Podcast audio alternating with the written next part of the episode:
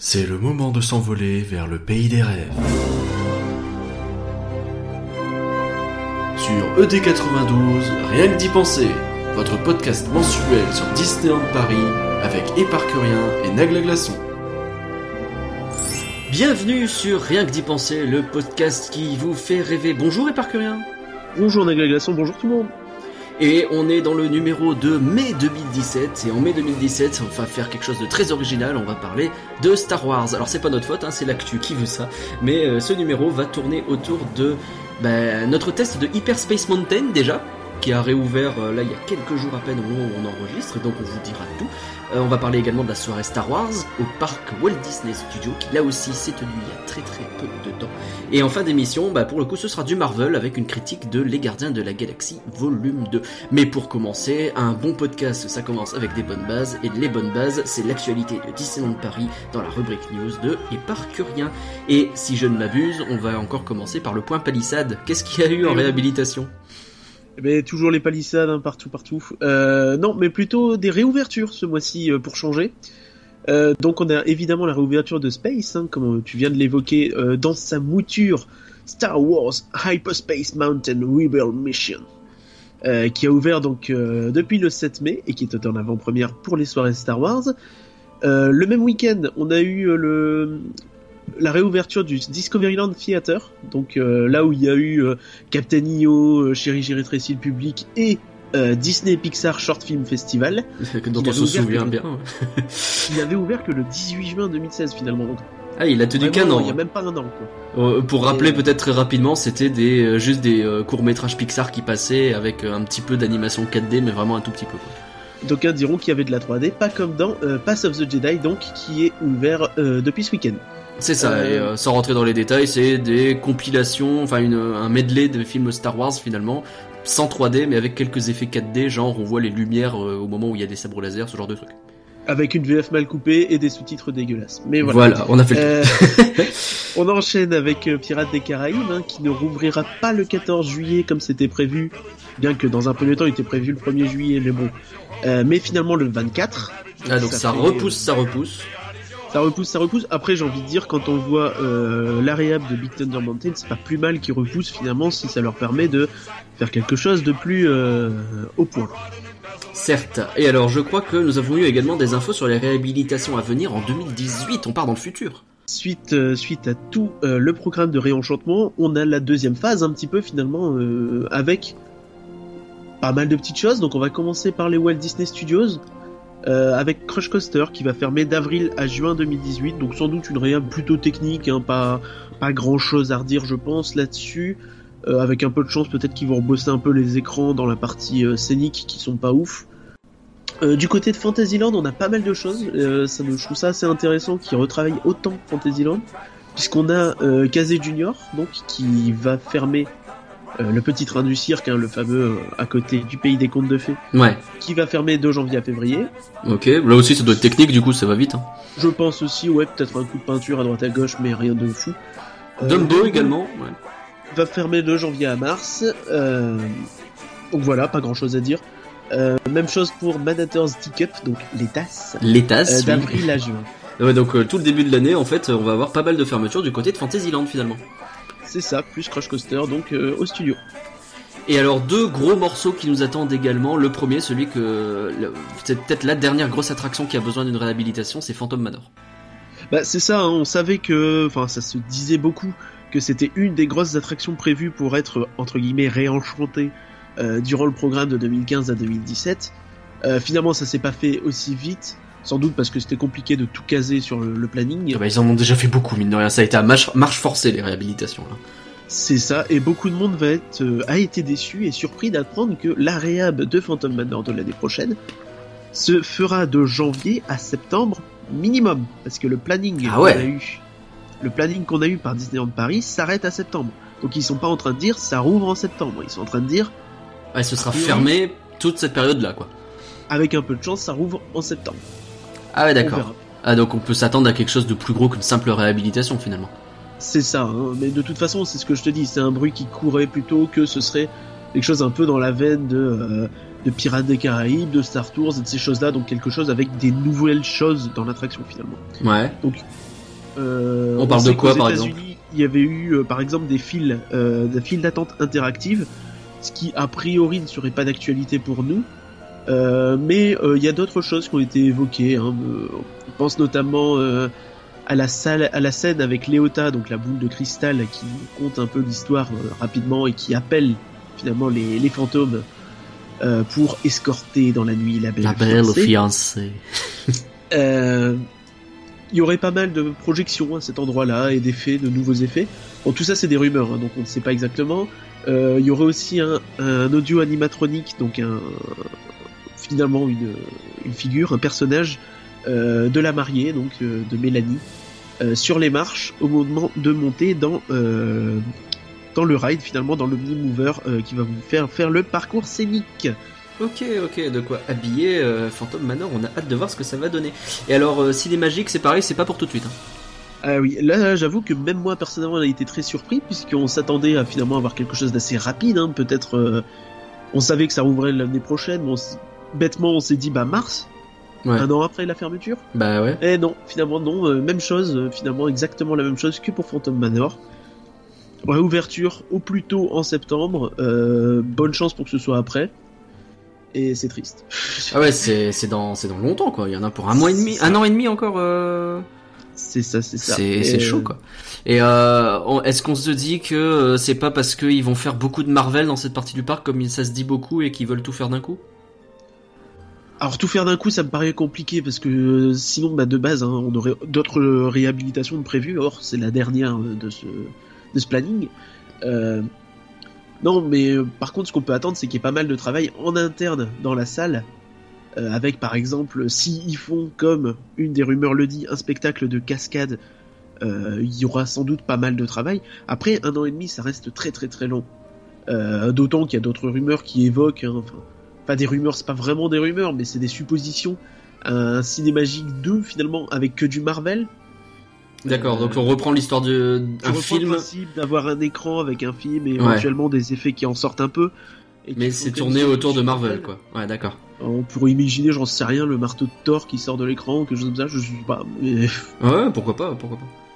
Ok, donc finalement on n'en sait pas beaucoup plus, on sait a priori que ce sera du Marvel, mais on sait pas beaucoup plus de choses à propos de Cinémagique, juste que ça va prendre longtemps et c'est un peu étrange. Et on espère que ce sera pour de bonnes choses. On espère, et effectivement, si on va parler plus tard dans ce podcast de la soirée Star Wars, il y a une autre soirée qui approche le 8 juillet de 19h à 23h30, c'est Electroland et on en sait un petit peu plus. Et tout à fait, on a la, on a ce qui est normalement la liste définitive euh, des quatre DJ qui seront là pour la soirée. Alors tout de suite, hein, je mets un petit disclaimer. euh, ni toi ni moi ne savons euh, s'ils sont bons, s'ils sont connus. Ah sont non, doués. je suis pas du tout dans le DJ Gate là, je vous avoue, je sais pas.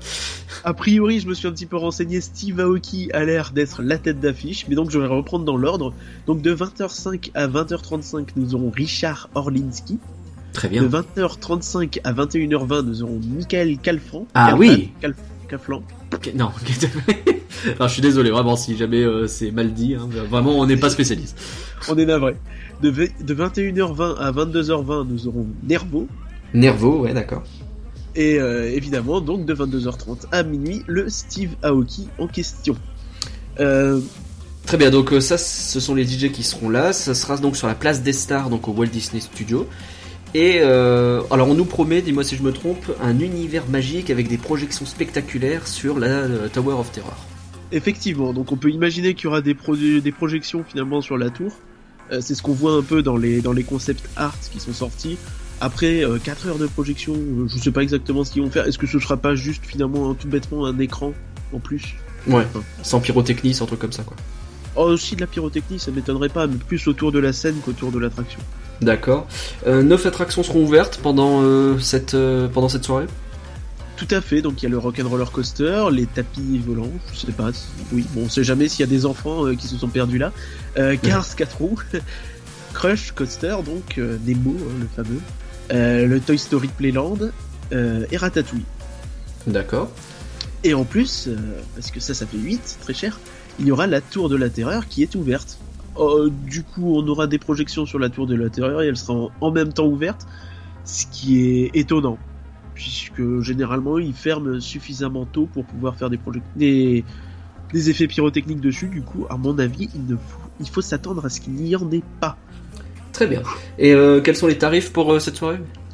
Alors les tarifs c'est pas c'est pas donné. Hein. On s'attend à du 68 euros pour le l'entrée standard et 85 euros pour le premium. sachant que l'entrée standard donne juste l'accès à la soirée et le premium permet lui de rentrer à 16h et d'accéder à une zone VIP devant la scène. Alors je sais pas si tu as l'image que je t'ai ouais, sous les yeux. J'ai vu ça, ouais. Mais quand on regarde, en fait, le ticket standard, ben, vous voyez pas trop trop la scène. Non, très très sur le côté. Tu as profité de la musique, mais pas trop trop du visuel, effectivement. Hein, donc. Euh... probablement les lumières dans la tronche. Euh, du coup, si vraiment vous voulez profiter du spectacle et des, des DJ, de la soirée, tout ça, conseille peut-être plus le ticket privilège, euh, d'autant qu'on a euh, une offre en plus. Donc l'offre hébergement qui est elle au prix du standard, donc 68 euros, et vous offre 30% de réduction sur l'hôtel Disney que vous prenez cette soirée-là. C'est-à-dire qu'on paye 68 euros, mais on a un accès premium si on prend l'hôtel qui va avec, qui lui-même a une réduction de 30%. C'est ça. Ok. C'est très limpide. Hein. J'espère que c'est clair.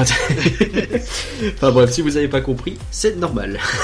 euh... sur le site d'Electroland, ce sera un peu plus clair. Vous aurez l'image avec les, zones euh, selon les tickets, euh, les zones réservées ou pas. Est-ce qu'on fait un petit point pognon rapidement parce qu'il nous reste 3 minutes? Euh, Oui, on va faire très vite. Donc on a eu le, bilan du premier semestre. Euh, donc on a le chiffre d'affaires qui est en hausse de 3% par rapport à l'année dernière. les charges ont baissé d'un pour cent, ce qui est plutôt pas mal. Ah, ça veut dire que le, parc a moins payé pour fonctionner, quoi. C'est ça, en gros. on a le résultat, donc le parc perd encore une fois 133 millions d'euros sur l'année, 160 l'année précédente.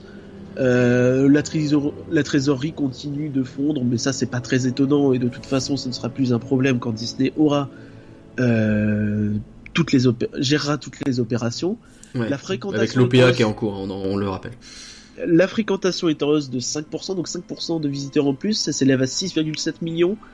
Euh, ceci dit, il y avait 3 jours fermés l'année précédente. Du coup, c'est pas 5%, on est peut-être plus à 2% par là, euh, si on compense les jours fermés euh, de l'année précédente, suite aux attentats. Et, ça reste une euh, progression, donc c'est pas non plus un mal. quoi. C'est ça. Et en même temps, il y a eu la saison de la force aussi. Mais la dépense par visiteur a baissé quant à elle de 3%. à 51 euros, donc principalement parce que les entrées ont été payées moins cher et qu'il y a eu moins de dépenses en marketing, c'est étonnant puisque le prix a baissé Euh, et alors, je crois que tu nous as préparé une petite nouveauté finale avec les Starbucks aux hôtels Santa Fe et Cheyenne. Tout à fait, donc voilà, avec une petite terrasse hein, au Cheyenne en plus. Euh, donc, comme on l'a dit, hein, vu que maintenant les petits déjeuners ne sont plus inclus dans les nuits des hôtels. Non, par contre, euh, il y en a également dans les, dans les restaurants dans le parc maintenant, des petits déjeuners, et on a pu voir notamment les offres de en coulisses qui proposait des petits déjeuners à base de pain au chocolat et non pas de chocolatine. C'est important de le signaler. Euh, merci Éparcurien pour ces news. Euh, on va pouvoir passer au gros de ce podcast et on va pouvoir parler de Hyperspace Mountain. Hyperspace.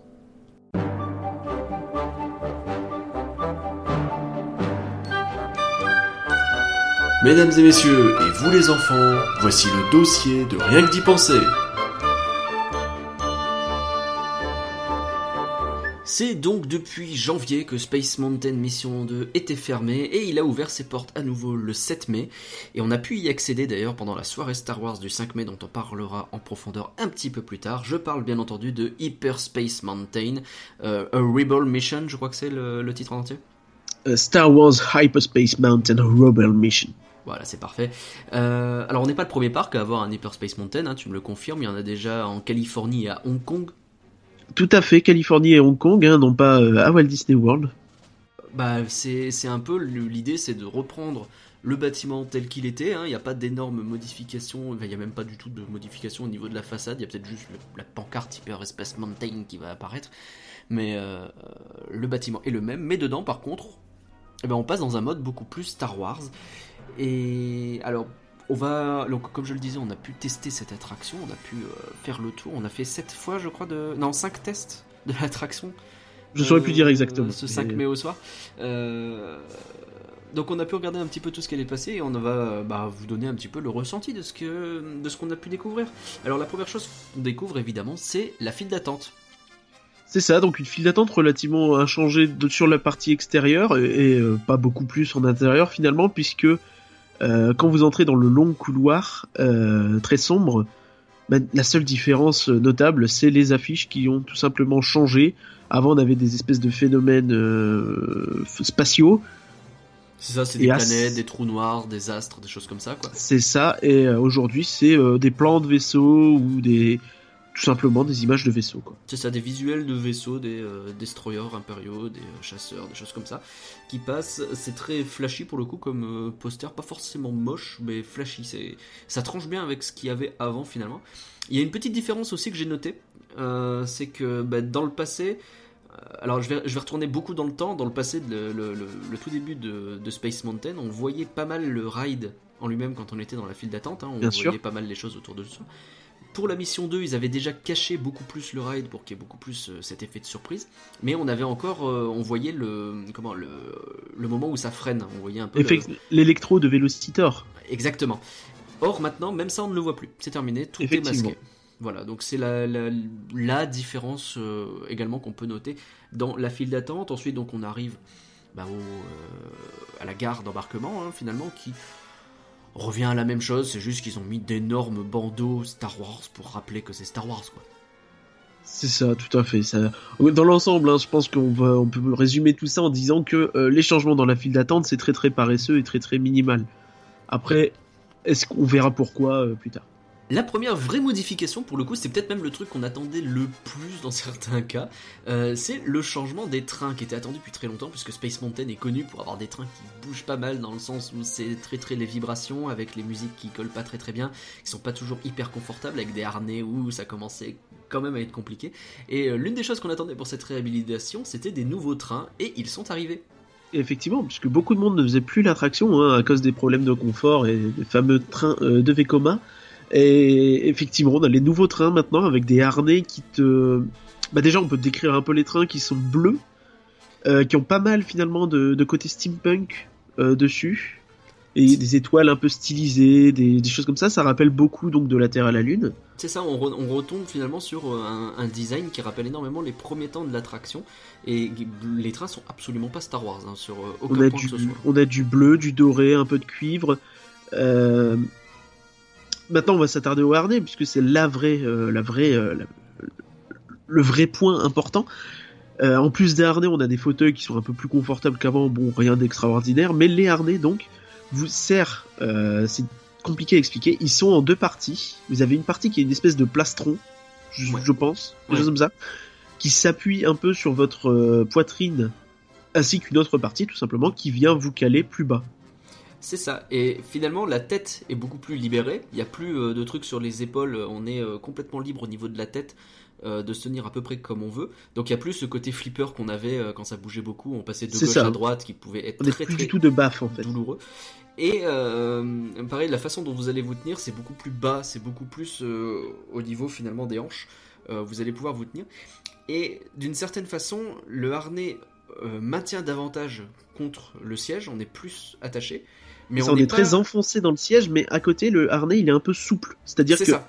C'est-à-dire qu'il n'y a, pas ce côté euh, claustrophobique finalement qu'on pouvait avoir dans un harnais, un harnais qui était trop euh, attaché et qu'on pouvait se dire euh, je suis bloqué quoi. Là on peut respirer j'ai envie de dire. Et heureusement, parce qu'en soi, le harnais, il est assez impressionnant et assez massif, quoi. Effectivement. Euh, donc ce harnais, moi, personnellement, c'est vraiment le gros point fort de cette nouvelle mouture de Space Mountain. On arrive Effectivement, sur quelque chose du, de... au niveau du confort, on est beaucoup mieux. L'attraction est beaucoup plus agréable qu'avant. Euh, Il y a quelques vibrations encore et c'est difficile à, à améliorer sans changer les rails, mais euh, on est clairement sur une attraction beaucoup plus confortable qu'avant. Donc ça, quand même, c'est plutôt une bonne chose. Euh, C'est le gros point positif. Un, un point également pour terminer sur les trains, donc euh, évidemment le retour de la musique cette fois-ci, on l'a eu constamment, même si parfois il y a eu des petits soucis, mais globalement il y a toujours de la musique et surtout on l'entend bien. Euh, le son euh, provient de plusieurs endroits a priori, mais il y a notamment une belle baffle entre les deux, entre les deux voyageurs qui va se mettre et qui envoie bien le son quoi. Donc euh, vous allez bien entendre ce qui se passe autour de vous et ça aussi ça fait plaisir. Quand on a connu Space Mountain sans musique, on était un peu chafouin. Là euh, il y a la musique, il y a des effets sonores, il y a tout ce qu'il faut et ça marche plutôt bien. D'autant qu'on a eu une espèce de storyline un peu, donc une histoire euh, un peu travaillée vite fait, mais bon, disons qu'on vous parle et qu'il y a des choses. Donc avec l'amiral Akbar qui vous explique que vous avez que l'Alliance rebelle sait qu'il y a un destroyer, hein, aux alentours de Jakku et euh, donc vous y allez finalement avec un, petit escadrille. Euh, sans doute vous vous occupez de lui, c'est pas très très clair. C'est pour détruire le destroyer, oui, on le voit à la fin qui, euh, qui explose, c'est c'est l'objectif. Euh, c'est l'amiral Akbar Eco Plus, hein, comme je l'appelle. Hein. C'est pas la vraie voix de l'amiral Akbar des films, c'est la nouvelle voix qui est maintenant là et que j'ai beaucoup de mal à, accepter, mais il va bien falloir passer à autre chose, c'est moi. Hein. Je vais faire ma thérapie à ce niveau-là. mais sinon, oui, le, l'histoire de l'attraction, c'est finalement euh, passage en hyperespace, on est attaqué par des chasseurs, puis on est pris dans des rayons tracteurs, puis on s'échappe, puis on détruit les chasseurs, puis on détruit le destroyer, donc, et on revient en hyperespace. Voilà un peu l'idée. Alors, euh, ça mentionne la planète Jakku dans la storyline, mais enfin, c'est histoire de, enfin, ça se passerait sur Endor ou sur. Euh... De toute façon, on ne la voit pas en fait. Voilà, euh, c'est si simple que ça. C'est histoire de dire que ça se passe quelque part. Et globalement, il faut le dire, on voit pas grand chose dans l'attraction, dans le ride pur en lui-même. Euh, qui est très très très sombre, bien plus sombre euh, notamment que euh, comme il a été en 2016 après la première réhabilitation, où on avait, à mon sens, où il était presque trop lumineux en fait. On voyait beaucoup les supports et les choses comme ça, ce qui me gênait beaucoup. Aujourd'hui, c'est l'inverse. vous êtes presque dans le noir tout le temps, sauf qu'il y a évidemment des projections et des effets de laser, donc pour simuler des tirs de chasseur-taille ou de vous. Et, ça rend plutôt bien. Euh, par contre, on a effectivement l'impression d'avoir zéro effet entre guillemets solide. Donc on ne passe plus euh, dans des astéroïdes, on ne jongle plus entre des planètes. C'est vraiment, ça passe surtout par la projection, quoi, les décors. Ben, euh, c'est effectivement quelque chose que j'ai noté. Il n'y a pas de décor physique en fait, ça n'existe plus. Tout passe par des écrans. Et en fait, c'est une façon de se dire, c'est quelque chose qui est finalement très, beaucoup plus rapide à faire. Il n'y a pas besoin de sculpter un astéroïde ou de faire des choses comme ça pour agrémenter. C'est simplement un truc. Alors, c'est un autre type de travail, hein, ça ne veut pas dire qu'ils ont rien foutu. Mais euh, c'est euh, tout simplement bah, mettre en place des projections et quelques effets de lumière, histoire de faire les lasers. Et hop hop hop, c'est torché quoi. Euh, une question quand même, c'était au niveau du canon.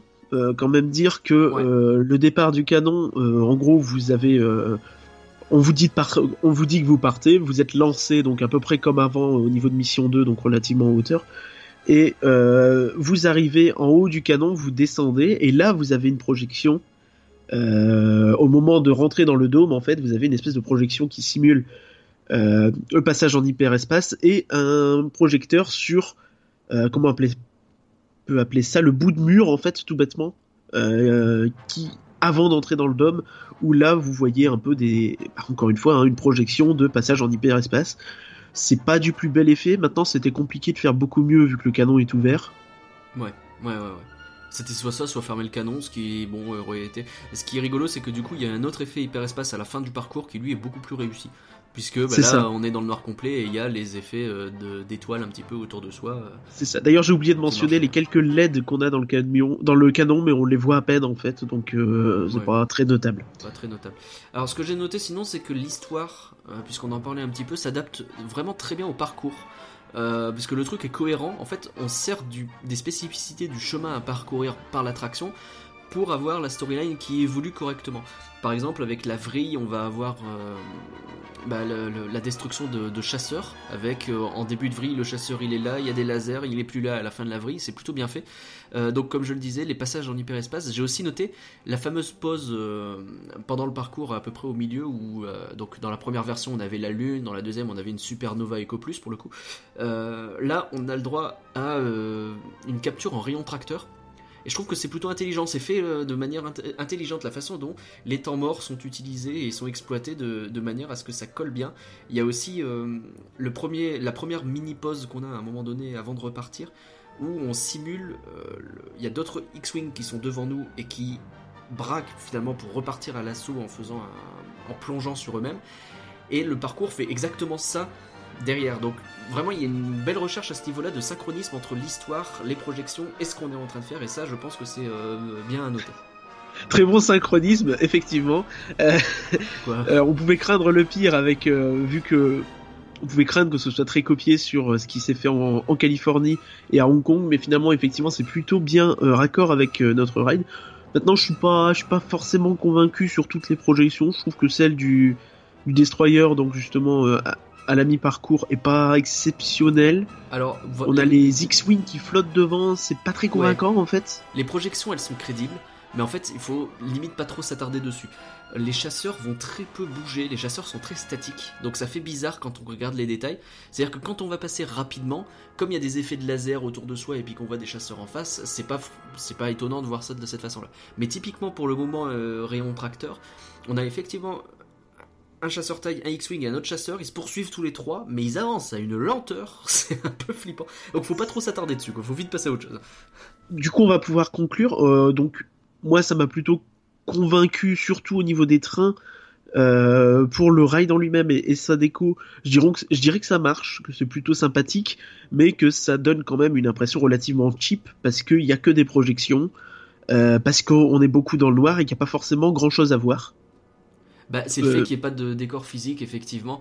on sent que l'obscurité sert plus de cache-misère que de véritable, bah, que de véritable feature, quoi, j'ai envie de dire c'est ça, la boule à facettes des étoiles euh, est pas exceptionnelle.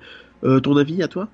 Alors moi j'ai bon, beaucoup aimé parce que bon bah je suis euh, Star Wars addict. Il y avait une bonne ambiance en plus pendant la soirée qu'on l'a fait. On va en reparler de la soirée, mais je veux dire les gens étaient très hypés dans les trains, ça hurlait de joie. Le simple fait d'avoir les musiques qui fonctionnent bien avec du Star Wars tout le long, parce qu'on en a parlé très peu, mais le fait qu'il y ait les musiques qui te collent avec du Star Wars, c'est vraiment très agréable. les effets, comme je disais, où on passe rapidement avec les lasers, marchent bien. Euh, il faut pas s'attarder sur les projections, il faut pas s'attarder à ce genre de truc. Mais en fait, euh, on disait que l'attraction serait probablement temporaire. Euh, ça marche très très bien en tant qu'attraction temporaire. C'est pour ça qu'il n'y a pas d'effet physique, c'est pour ça qu'il y a des écrans, etc.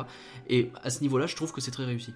Effectivement, si c'est vraiment du temporaire, et c'est ce qu'on peut entre guillemets espérer, vu notamment le design des trains, le, je veux dire, il y a même sur votre harnais, vous avez une espèce de, de archer avec une flèche qui rappelle beaucoup les premiers logos de, la Terre à la Lune.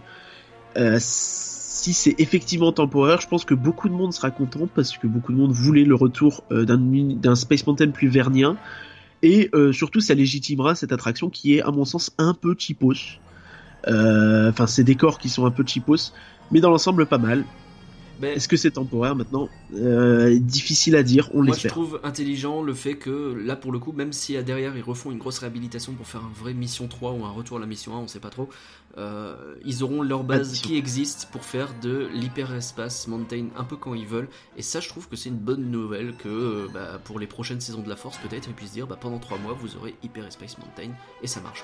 On pourrait aussi avoir Ghost Galaxy, hein, euh, qui est une variante qui s'est faite euh, à Halloween dans d'autres parcs. D'accord, ah ça pourrait être rigolo ça effectivement. Bref, euh, bravo en tout cas pour les nouveaux trains, le système sonore fonctionne, le système c'est finalement ça le plus important pour la pérennité de l'attraction, donc on espère que ça va tenir comme ça pendant longtemps. Et en tout cas, bah, ça a été un plaisir de tester ce Hyperspace Mountain et on sera ravi d'y retourner. Euh, on y est allé donc dans le cadre de la Star Wars Night, et c'est maintenant ben, de la Star Wars Night, de la soirée Star Wars, dont on va parler dans la prochaine partie du dossier.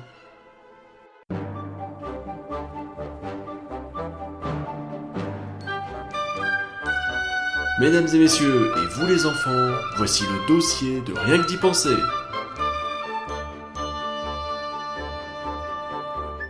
C'était le 5 et le 6 mai. Euh, alors, euh, le 4 mai, c'est la journée officielle Star Wars dans le monde, il faut le savoir, le May the Force be with you. Techniquement, le 5, c'est aussi le Revenge of the Fifth, voilà, donc c'est aussi un petit peu une journée Star Wars. Euh, et pour l'occasion, donc, au Walt Disney Studios de Disneyland Paris, se tenait donc de 20h à 1h du matin la Star Wars Night. Alors, Premier point, faire une soirée jusqu'à 1h du matin quand le dernier heure il est à minuit 20, c'est quand même dommage pour le coup. S'ils pouvaient réfléchir à ça à l'occasion, euh, on serait pas contre. Euh, on rappelle rapidement les tarifs, c'était 49 euros pour accéder simplement à la soirée Star Wars et 64 euros pour avoir le droit à euh, un pins supplémentaire et surtout à l'avant-première de Hyper Space Mountain, donc ce qu'on a fait nous hein, pour le coup, puisque ça nous a permis de tester et de joindre l'utile à l'agréable utile aussi. Euh, et donc, la Star Wars Nights, alors, qu'est-ce que c'était pour, pour commencer? Bah, C'était beaucoup de ce qu'on appelle la streetmosphère. Oui, beaucoup de streetmosphère. Donc, euh, comment définir ça? C'est finalement quelque chose de très disneyen et de très parc à thème euh, dans l'esprit. Vous avez beaucoup de, personnages, de, personnages, de, musiciens, de performeurs finalement qui se promènent euh, dans le parc et dans ses environs et qui tout simplement mettent de l'ambiance, euh, attirent les gens autour d'eux. En fait, vous vous promenez et vous avez des choses qui se passent, pour être très euh, simpliste. Alors qu'est-ce qu'on a vu? On a vu des gros dindons avec des gens avec des euh, avec des tambours. On a vu des androïdes euh, un peu bizarres. On a vu des droïdes avec des gros Super. yeux. Super. Il était génial lui. On a vu euh, on a vu on a vu on a vu on a vu plein de choses qui n'avaient rien à voir avec Star Wars, qui étaient toujours très très what the fuck, mais qui globalement c'était rigolo quoi. Euh, globalement, c'était aimé futuriste. Il y a pas mal de gens qui ont vu des choses qui ressemblaient beaucoup à ce qui s'était fait lors des Terrorific Night euh, il y a quelques années de ça. Uh-huh. C'était futuriste et c'était surtout, comme tu dis, hein, l'espèce de truc, les gros dindons avec euh, les gens globalement dans leurs habits, dans leurs trucs, ça rappelait un peu Star Wars. Il y avait un petit, je sais pas, on, imaginait que c'était, je sais pas, des nomades de, de Jakku, de Tatooine, je ne sais pas. Ou se retrouver ouais, au milieu de la cantina de, de Tatooine, de Mos Eisley, quoi, avec euh, des créatures toutes plus étranges les unes que les autres qui, C'est se, ça, en qui fait. se rencontrent. Du coup, même si c'est pas Star Wars pur, ça peut rentrer un peu dans l'esprit. Ouais, du coup, c'était pas si choquant que ça. Non, ça choquait pas, c'est juste qu'à chaque fois on s'arrêtait, on se disait mais, mais qu'est-ce que c'est que ce truc? Et euh, Ça pouvait même rappeler des bestioles, je sais pas, tu vois, de l'épisode 2, hein, euh, euh, la fin de l'épisode 2. Ouais, tu penses à cette grande euh, créature à, à six pattes là, avec des euh, pattes très fines. Effectivement, ça. il y avait, il y avait, euh, des performeurs qui étaient dans des costumes un peu similaires. C'est un peu. bon. Qui faisait genre 3-4 mètres de haut, c'était impressionnant. hein. Vraiment, euh, pour le coup, c'était vraiment euh, impressionnant. Ouais, euh, je donne un, coup de cœur quand même aux androïdes qui discutent avec les visiteurs. Et effectivement, il y en a un qui faisait mine de rester bloqué en disant super, super, super. Il est resté comme Il ça. a fait ça pendant au moins 10-15 minutes, euh, et encore, c'est parce qu'on est parti, quoi, mais c'était assez Il impressionnant. quoi. Il y a.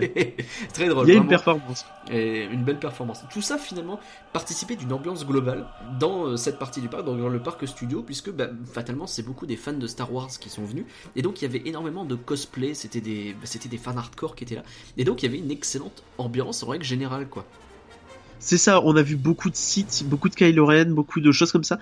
Et c'était vraiment très rigolo. Enfin, je me souviens, euh, par exemple, hein, on va revenir vite fait sur le programme, mais il y avait pas mal d'animations qui étaient donc euh, tirées tout droit de la Season of the Force, qui est peut-être dommage en soi.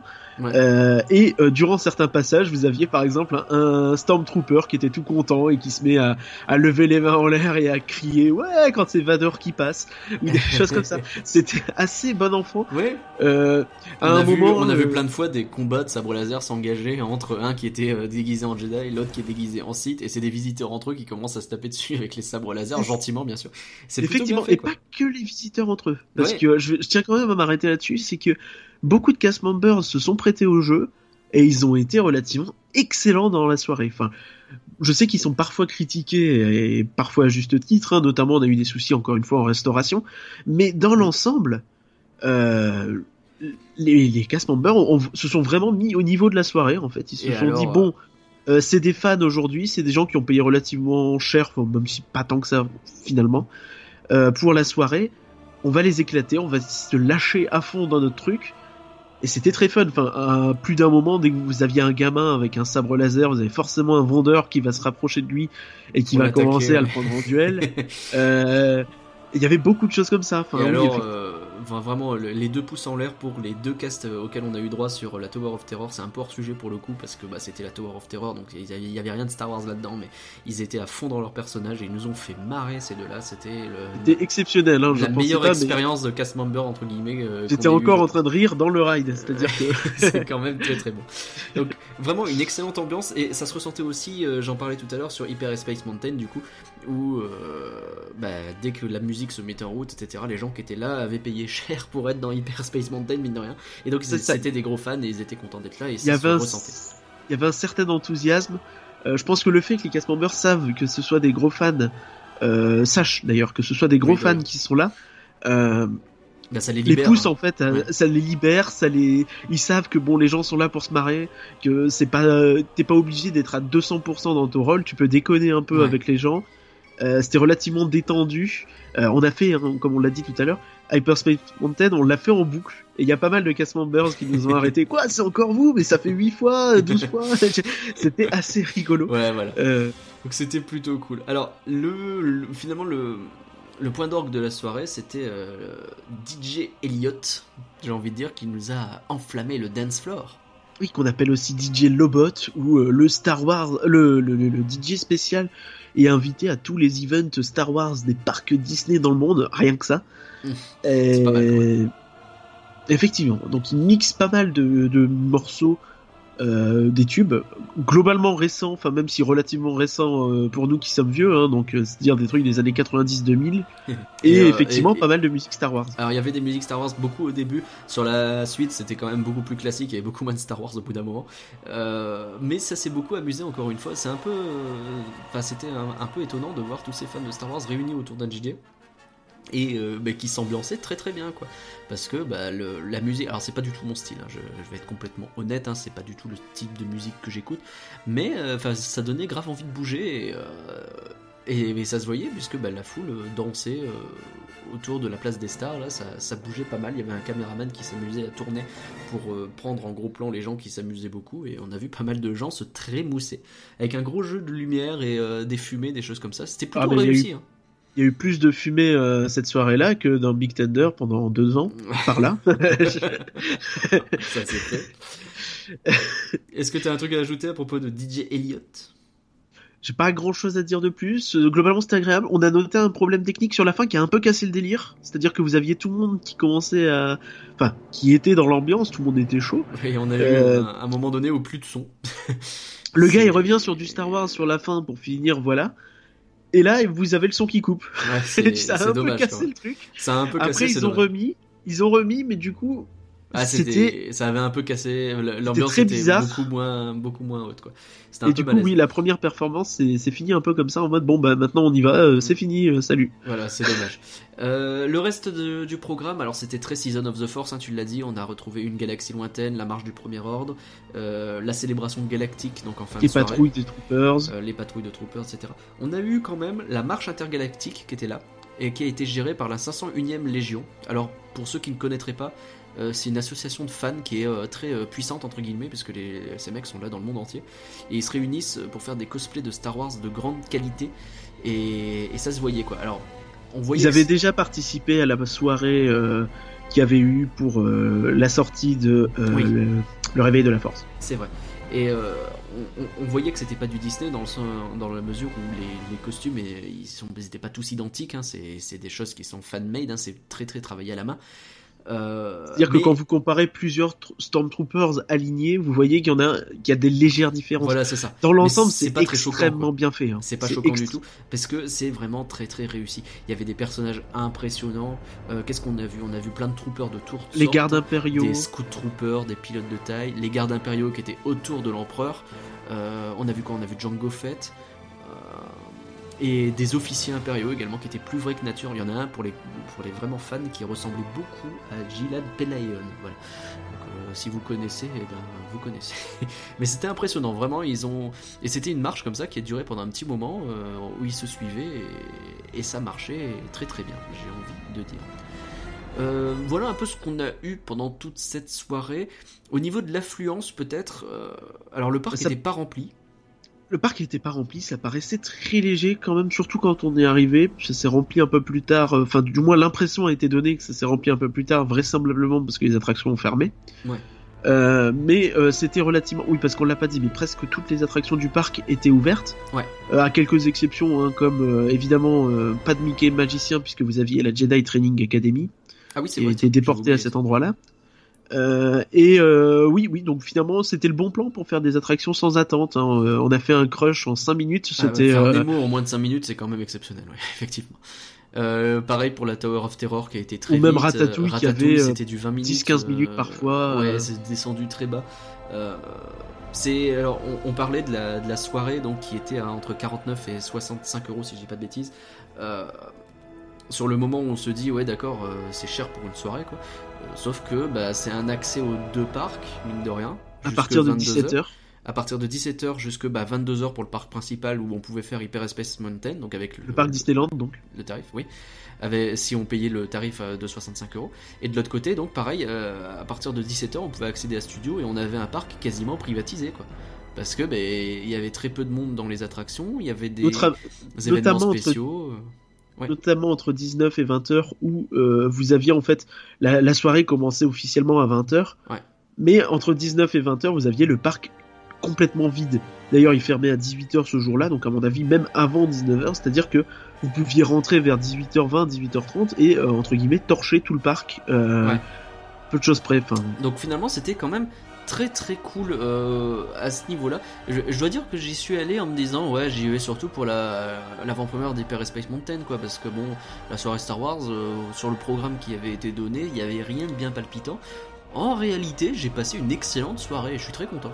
Bah plutôt, je suis plutôt du même avis, effectivement, même si on n'a pas eu la chance de tomber sur les goodies euh, exclus, notamment pour célébrer les 40 ans de Star Wars, et aussi d'autres choses. hein. Il y avait notamment un cadre avec une bobine de Star Tours et un beau poster commémoratif Ouais. euh, à 199 euros. Bon, euh, je suis moins déçu de pas l'avoir vu parce que finalement je pense que je l'aurais pas payé. Euh, mais voilà, enfin dans, dans l'esprit c'était vraiment the place to be euh, pour les fans de Star Wars et de Disneyland. Ouais, et puis euh, bah, c'était un, un bon moment Pas été payé qu'on a passé. un bon moment qu'on a passé. Et, euh, je, je sais pas s'ils ont prévu d'en refaire des soirées comme ça de Star Wars parce que je sais pas s'ils ont réussi à avoir la Bah, encore une fois, hein, c'est en ce qu'on disait sur l'affluence, c'était très Ouais. léger et d'autant plus qu'il y a eu pas mal de de, de, de, de places offertes en fait. Ouais. Mais en fait, une soirée, ça ne, tu ne la crées pas comme ça. Il faut avoir une régularité. On peut parler des problèmes de communication où ils ont communiqué très tard et très mal sur la soirée et son contenu. On peut aussi dire euh, que une soirée, les gens, il faut, il faut les habituer à une soirée. Vous avez la soirée Halloween qui marche très bien parce que les gens savent qu'il y a la soirée Halloween et donc ils y vont. Si vous créez une habitude de faire des soirées Star Wars, les gens finiront par venir. D'autant que le bouche à oreille est plutôt positif puisque les gens qui étaient étaient relativement contents. Euh, du coup, c'est en fait, il faut perdre de l'argent sur les premières soirées pour après pour que euh, ça... finalement en gagner Ouais. et faire euh, que, en sorte que la sauce prenne. Il le faut sur insister. investissement peut prendre du temps. Je vais, je Maintenant, vais- il faut qu'ils communiquent mieux, et ça c'est indéniable, je suis désolé, mais c'est vraiment problématique quoi. Mais Même nous je vais qui conclure sur allés, mon, je vais conclure sur mon expérience personnelle, mais effectivement, comme je le disais tout à l'heure, j'y suis allé euh, parce que bah il y avait euh, l'avant-première Hyper Space Mountain, quoi. J'y serais pas nécessairement allé dans le cas contraire, et, euh, eh ben j'aurais raté quelque chose parce que ce que j'ai vécu était vraiment très cool. Donc euh, voilà, ça aurait été dommage. Donc voilà, j'espère que j'espère qu'ils vont continuer dans cette voie. J'espère qu'ils vont mieux communiquer quand même pour annoncer les choses, puisque bah, qu'on se hype un petit peu là pour Electroland, essayer de hyper les gens, c'est la même chose. Merci Parcurien pour euh, ce dossier à propos de la Star Wars Night. Et pour maintenant- Electroland, la, la com est faite un peu plus en amont et on a quand même plus de détails sur le contenu. Je pense que ça y va un peu mieux à ce niveau-là. comment t'as coupé ma conclusion? On va pouvoir parler de Marvel et de Gardiens de la Galaxie volume 2 dans quelques instants. En voiture Quittons Disneyland Paris pour découvrir le monde de Disney. Le monde de Disney, vous connaissez maintenant cette rubrique hein, qui nous permet de sortir un peu des parcs pour parler de tout ce qui se passe ailleurs dans le monde de Disney. Et, et ça fait du, ça fait beaucoup de choses le monde de Disney puisque bah, c'est aussi bah, Star Wars. hein, je pense qu'on en a bien par- parlé là ces derniers. Ça fait au moins 20 narines aussi. Ce- Oh là là, si pour faire des vannes comme ça, c'est pas la peine. et euh, Disney, c'est aussi Marvel. Et on n'y pense pas assez, mais Marvel, euh, bah, c'est une grosse part de Disney. Et ils ont sorti un film ce mois. Ils ont sorti Les Gardiens de la Galaxie, volume 2. Alors, croyez-le ou pas, c'est la suite du premier. Jusque-là, on est d'accord. Euh, c'est trois ans après la sortie du premier volet qui avait fait un carton. hein, C'était 775 millions de dollars au box-office mondial. Donc euh, voilà, ils sont pas mal. On garde le même réalisateur, James Gunn, et on garde quasi tous les acteurs, euh, en tout cas les Comme le gardiens. film qui a, euh, à mon sens, enfin je peux me tromper, mais qui a un peu révélé Chris Pratt quoi. Ouais, alors euh, Chris Pratt, euh, pour ceux qui ne suivent pas Park and Recreation, c'est là-dedans qu'il apparaît, c'est là-dedans qu'il se révèle véritablement et où il est merveilleux. Et effectivement, euh, le plus grand public encore l'a, l'a- l'a connu grâce au premier Gardien de la Galaxie. Et il est toujours là et c'est toujours le héros. Et notamment fait Jurassic Star-Lord. World entre deux aussi. Ouais, effectivement. Donc tous les acteurs sont de retour. On part sur un film un peu similaire par rapport au premier, puisqu'on va suivre les aventures de la bande de gardiens, à qui il va arriver tout un tas de bricoles. Et c'est rigolo parce que bah, les bricoles, ils, leur arrivent principalement à cause d'eux-mêmes. Ils font des bêtises, ils se créent eux-mêmes leurs problèmes, et après ils doivent les assumer. Alors. Euh, il y a un côté un peu, euh, un peu Han Solo, je trouve, au Gardien de la Galaxie, où on a un peu l'impression de suivre des débrouillards, mais qui se foutent constamment dans des situations pas possibles. Alors oui et non, parce que c'est beaucoup plus des bad boys que. Euh, euh, enfin, Han Solo, c'est peut-être un gentil vaurien, mais c'est plus un gentil qu'un vaurien, quoi. Là, pour le coup, c'est vraiment des, des vauriens. alors, la déception principale qui revient du film, c'est que le scénario est, il est, bah, il est prévisible en fait. En fait, euh, il va utiliser pas mal de clichés, genre le personnage qui va apparaître à tel endroit, bon, on sent bien qu'il apparaît gentil, mais qu'en réalité ça va être plus compliqué. Ou l'inverse, qu'il semble être méchant, mais en réalité il va y avoir. Les plot twists, on les sent vraiment venir. Parce qu'en fait, on est sur des mécanismes cinématographiques qui sont pas originaux du tout. Euh, vous allez avoir une phrase en début de film, vous savez déjà que à la fin du film, elle va revenir et qu'elle va avoir un écho particulier. Du coup, bah on se fait le film dans la tête déjà très en avance. Tout tourne, l'histoire tourne autour du père de Star-Lord, donc c'est là qui, euh, c'est sur ça que ça va tourner. Euh, il y a son vrai père qui va apparaître. Hein. on sait que dans le premier film, ben, euh, on ne sait pas ce que c'est. Il y a une histoire comme quoi sa mère, elle est morte, machin, très dès, le début du film. Et il y a son père, machin, on sait pas trop ce qu'il est. Il l'aurait abandonné, tout ça. Et donc là, il apparaît. Et c'est pas n'importe qui. Hein. c'est un extraterrestre avec donc sans trop en révéler, un extraterrestre assez important dans dans le game. Et euh, bah, Star-Lord va, le suivre sur sa planète pour en savoir plus. Voilà, c'est plus ou moins ça l'histoire du film. On se rend bien compte que bah, c'est très cliché et convenu, et, du coup, très rapidement, ce qui se passe, c'est qu'on s'en fout. Le, scénario du film, très rapidement, euh, j'ai fini par me débrancher de l'histoire, parce que bah, je m'en tapais complètement, quoi. C'était très très cliché. Je, suis pas vraiment attaché au personnage du père, notamment, qui, euh, bah, il est pas très intéressant, même si ils ont tenté un truc très très métaphysique, quelque chose de quelque chose d'un peu bizarre. Ça pourrait être intéressant, mais ça arrive pas à t'accrocher, quoi. T'arrives pas à être vraiment euh, intéressé par ce qu'il va te raconter, ce mec-là. Et donc, du coup, tu vas. C'est quelque chose d'assez rigolo, c'est que j'ai finalement retenu plus de choses de la part de ce que je vais appeler l'armée qu'on voit au début, voilà, pour pas trop en dire qui, euh, bah, cette armée, on est finalement content de la revoir et on se dit, tiens, ils sont encore là, enfin, ça va bouger un peu, quoi. J'ai souvenir que le premier avait déjà une histoire qui était pas si passionnante que ça. Et, bah, euh, oui et non, parce que c'était très très tourné autour des pierres de l'infini. Et euh, avec Thanos, etc., qui sont des personnages marquants de, du Marvel multivers. Et et si, parce que t'avais la création du groupe, il y avait ce genre de choses qui se faisaient, donc on arrivait. Ouais, mais en soi, c'est plus des personnages qu'une histoire à, proprement parler. Euh, c'est pas. faux. Mais du coup, on se concentre sur le reste, et c'est sur le reste que en fait ce film est bon, et c'est pour ça que je pense que c'est pas une bonne idée de franchement s'attarder sur le, scénario. Le reste, c'est l'humour et les effets spéciaux. Et à ce niveau, bah, bah c'est du plaisir, quoi. C'est-à-dire que pour donner un bon exemple, vous avez la scène d'intro du film que je vais raconter un petit peu parce que c'est la scène d'intro. Euh, vous allez avoir un gros plan pendant plusieurs minutes sur bébé Groot, hein, le, petit l'arbre du premier opus qui maintenant est un bébé, euh, et qui va danser. C'est-à-dire qu'il va danser, il va faire ses petits moves, ses petits machins, etc. Pendant qu'en fond, juste derrière lui, il y a une bataille apocalyptique qui se joue. C'est-à-dire que vous allez avoir le focus sur Groot et vous allez voir des explosions, des trucs, des gens qui se battent en arrière-champ, floutés, avec de temps en temps machin qui va euh, tomber juste à côté de lui, etc. Et lui, il s'en bat complètement les reins, il est avec ses écouteurs et il danse. Et c'est un peu cet esprit-là qui va perdurer pendant tout le film c'est osé finalement de faire un tel pari parce que bah, les effets spéciaux ils existent, je veux dire il y a du budget qui a été mis là-dedans, mais on, les met en arrière-plan quoi, euh, volontairement. Et c'est jouissif, la séquence elle est très rafraîchissante. Ça prend un peu à contre-pied la première séquence du premier film qui était pareil très très très cool, mais qui était pour le coup focalisée quand même sur la baston et la musique. Ben oui, très clairement. Et, et là c'est fun.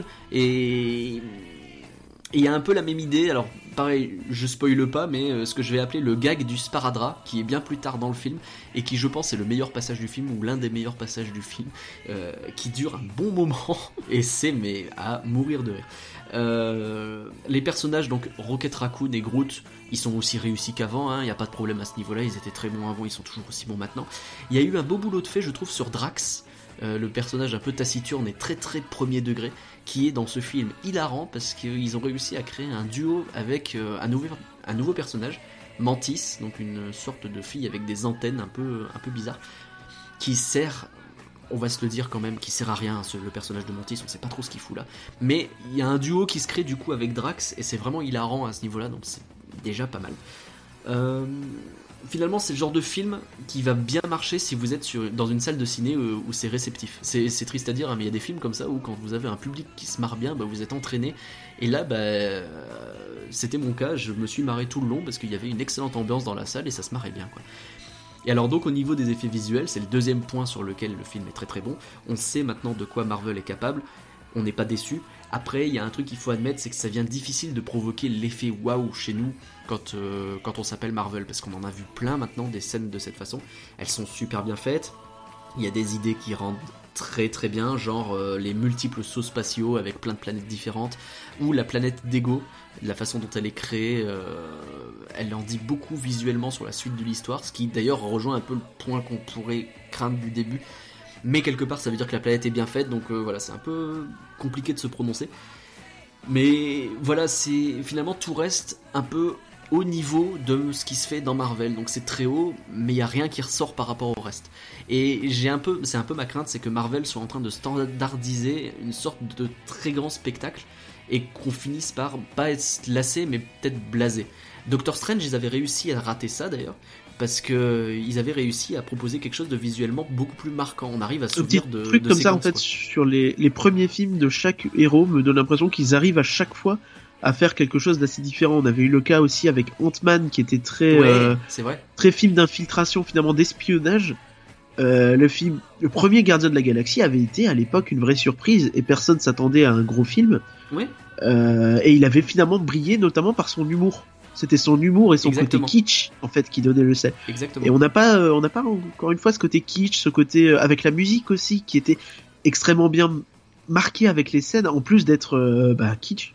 Bah alors la musique là évidemment colle toujours super bien et c'est ce que je voulais dire à la fin en fait c'est que je pense que Garden de la Galaxie c'est définitivement la, la, partie humour, la partie film comique de Marvel en fait tout simplement. Alors je vais quand même faire. Euh, il y a un petit spoil, donc je le préviens en avance pendant une minute. Là, il va peut-être y avoir un petit spoil.